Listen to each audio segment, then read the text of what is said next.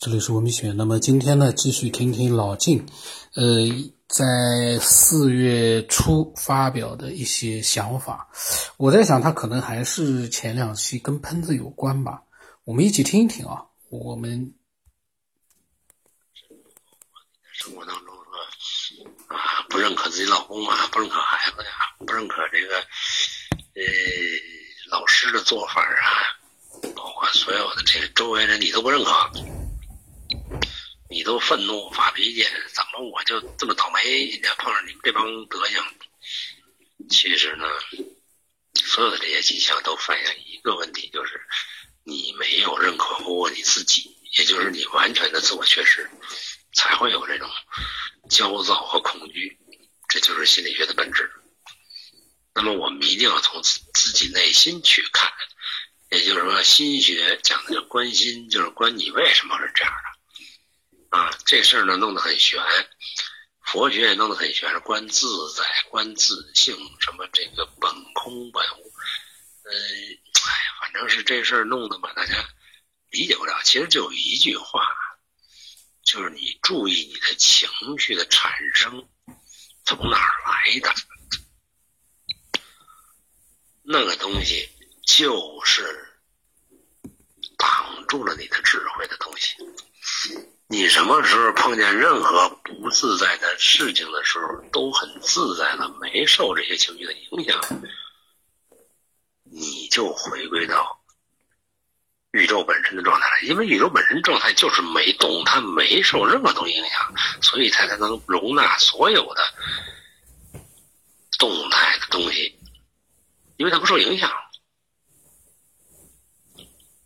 它才能容纳，它容它才能有容乃大。你怎么变都在我里边，我没变呀，一个道理的。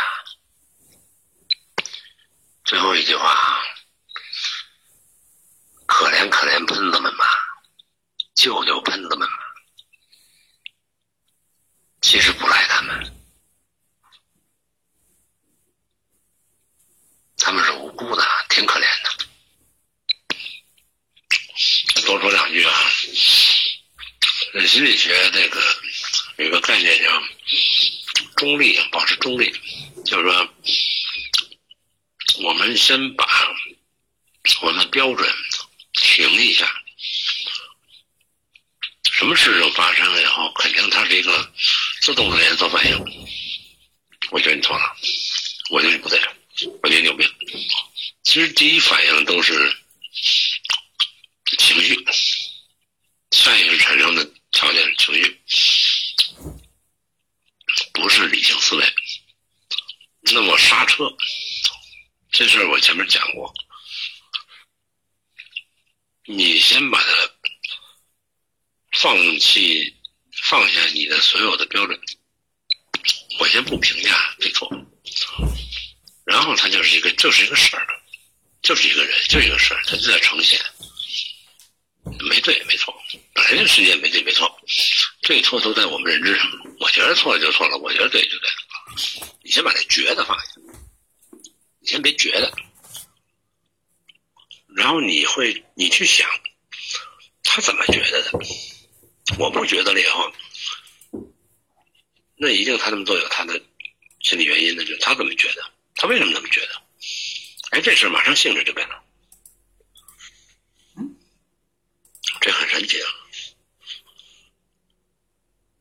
如果你研究很深刻的，包括就电台的好多一些专家节目啊，情感这个老师啊这些节目，就我看过很多啊。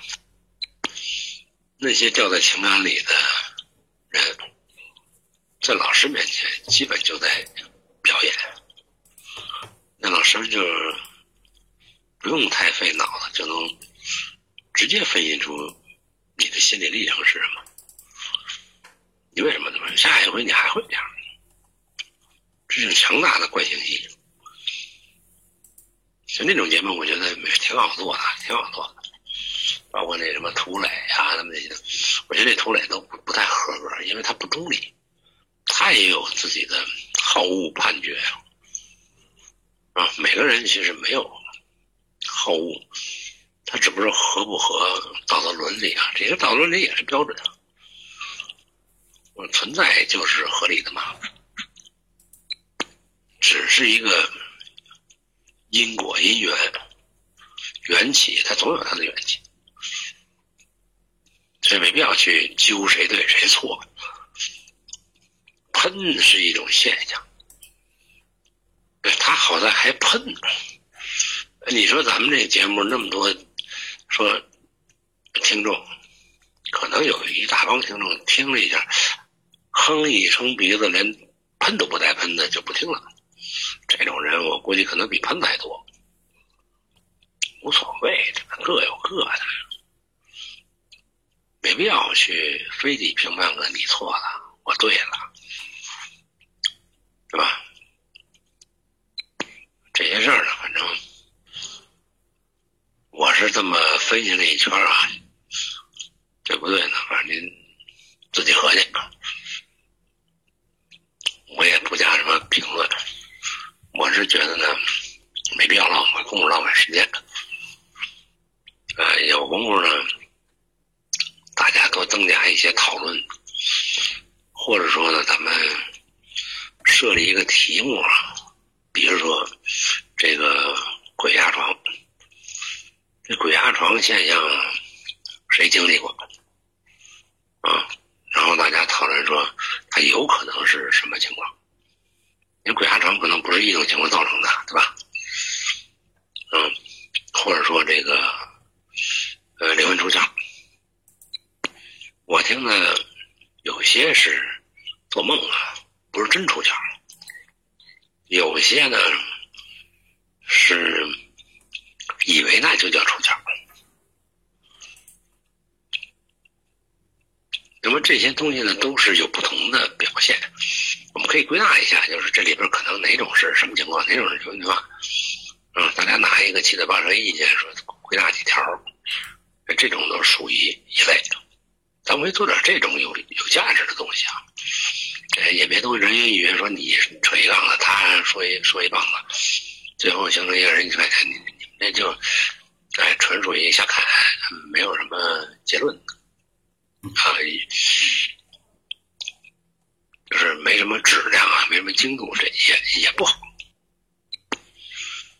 另外说，这个我们对科学家的一些论断的一些猜想，呃，这个维度啊，我觉得这个大家讨论的最多是维度。科学家说五维、十维，然后你也说几维、几维。你怎么证明的？这几维是什么状态啊？说啊，说我们三维加一时间四维，怎么加的时间叫四维？你给我解，就是咱别说多了，三维长宽高再加一时间是什么概念？你给我先解释清楚，什么概念？什么叫加一时间就叫五，就叫四维了啊？四维都没搞清楚，描绘不清楚的时候，你说五维、六维是成熟的怎么探讨问题？不扯呢吗？对不对？也就是说，还是我这个观点，那些喷的伪科学的东西，咱别浪费那功夫，花那个时间。如果您说呢，我就特愿逗壳子啊，我本着一个，我很明白这些人什么。我就本着一个不是发情绪、发牢骚的心态，我就是想通过我这方式呢，能激发他们。您认为这个方式能激发？这没什么好说的啊。那可能，嗯，我顾顾虑多了啊。只要不在情绪层面上说事儿，说我就是有意要这么做呢，会唤醒一部分人。这属于佛说的一种。法对吧？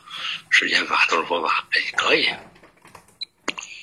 但是您先先首先要认定这肯定有效。如果这无效，或者说反而引起更大的反作用，那就叫无效。这这咱就放弃就算了，没意义。北京话叫立一根儿，然后大家看大山。也就是说，我们这些话题，比如我。今天有这个网友提出这么一个现象，那咱就拿这个说，大家解释，这是，呃，各方发表意见，对不对无所谓，你怎么想的，他怎么想的，这事儿有什么合理想法？那大家一探讨说，哎，可能张三讲的这个更靠谱，李四讲的那那个可能有一些疑问。因为七嘴八舌的时候，可能会激发大家的脑洞，说：“哎，在张山这个基础上，咱们是不是还有一些丰满的东西去去去改造一下，可能就更合理？”这也背不住啊。那如果能达到这种，可能一些东西就慢慢的会逐渐的澄清，或者说靠近真相。哎呀，啰里吧嗦说的有点多，嗯，不说了。呃，又喝了二两，所以这这话匣打开拉拉不住了。呃，就到这吧。反正我是觉得喷子呢不该喷，但是呢喷也有喷的道理。同时呢，我们也不该喷喷子，同时呢也有喷喷子的道理。哎。老金呢，一边喝酒一边吃的这个吧唧吧唧的吃的这个下酒菜在分享，这是半年之前啊。那当时呢，他可能因为在节目里面老是听到我在喷，说喷子啊和伪科学。那其实呢，他刚才其实他现在应该也不会去有这些想法了。就是其实呢，这个里面没有对错，这就是一个理性的分享和理性的看待问题的问题。就是我。说的原因是他们，呃，就跟网络上的这个很多的喷子、网络流氓一样，比较低俗，然后呢比较粗暴，呃，这样的一个非理性的行为呢，我呢说这个对错其实都无所谓对错了，因为很明显，呃，你发出来的这个低俗的、恶毒的留言，你肯定是错的，所以呢这个。没有对错，那老金都是半年之前的想法啊。那个时候他因为，呃，可能加了我没多久，然后听这个节目呢。那个时候对老金来说呢，其实，呃，他是听到了很多的，他可能觉得，呃，并不是能够打动到他的一些分享，所以他忍不住呢，开始分享了。那就是他，呃，开始把他丰富的一些经历啊，还有他很多的一些感悟啊。他开始有兴趣，就是对我们所有的听众开始，嗯，知无不言，言无不尽。你看他一边吃一边喝，一边在分享。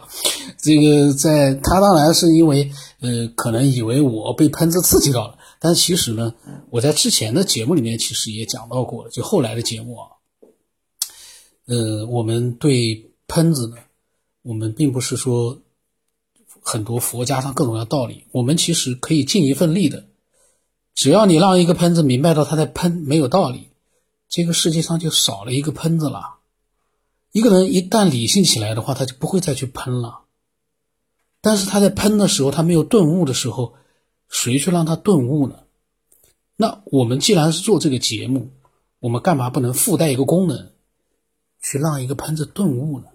这个呢，就是我的想法。我们附带一个功能。我们让喷子顿悟，有没有用咱们不管，咱们呢，反正也不费事儿。每天录音的时候，以前是这样，每天录音的时候呢，说几句。那么现在呢，基本上喷子也没有了，因为我留言呢也关闭掉了。喷子也有，但是呢没那么多，所以呢我也请提。其实这段时间我是挺遗憾的，因为没有就是闲扯的一个机会呢，也很讨厌。我蛮喜欢闲扯的，那么。老金呢？后来呢？他又提到了一个人格呢。他说：“他说我和他的人格呢是特征很像的，性格特征很像的，就是九型人格当中的七易六，六呢是反六。他说反不了。他说七呢是自我解脱之道。后来他发了一些语音，我不知道是不是关于九型人格的。老金的那一天，呃，一边喝酒一边聊了非常的多。我觉得那天他所聊天的内容，他可能自己都忘了。”我估计这一期他听到之后呢，他可能在想：哎呀，我录音，我在发言的时候为什么会吧嗒吧嗒的在吃东西？其实呢，这个也也很正常，我有的时候也会这样。呃，所以很有价值的一个对喷子的一个分析呢，分析了好多。那么不管分析的内容，我们是不是都全盘接受，或者说有我们自己的看法，我们都可以自由的分享，只要是理性的就可以。因为不理性的，那就是我所说的喷子，喷子是不理性的。那么，呃，我的微信号码呢是，b r y 从八不浪声八，微信名字就是九天以后。老金呢一边喝酒一边吃东西呢，跟我在分享。我现在呢也就我录音呢也随意了，我这两天录音就随意了，我就是直接 拿手机录了。那么今天就到这里，欢迎更多的跟老金一样，知无不言，言无不尽啊。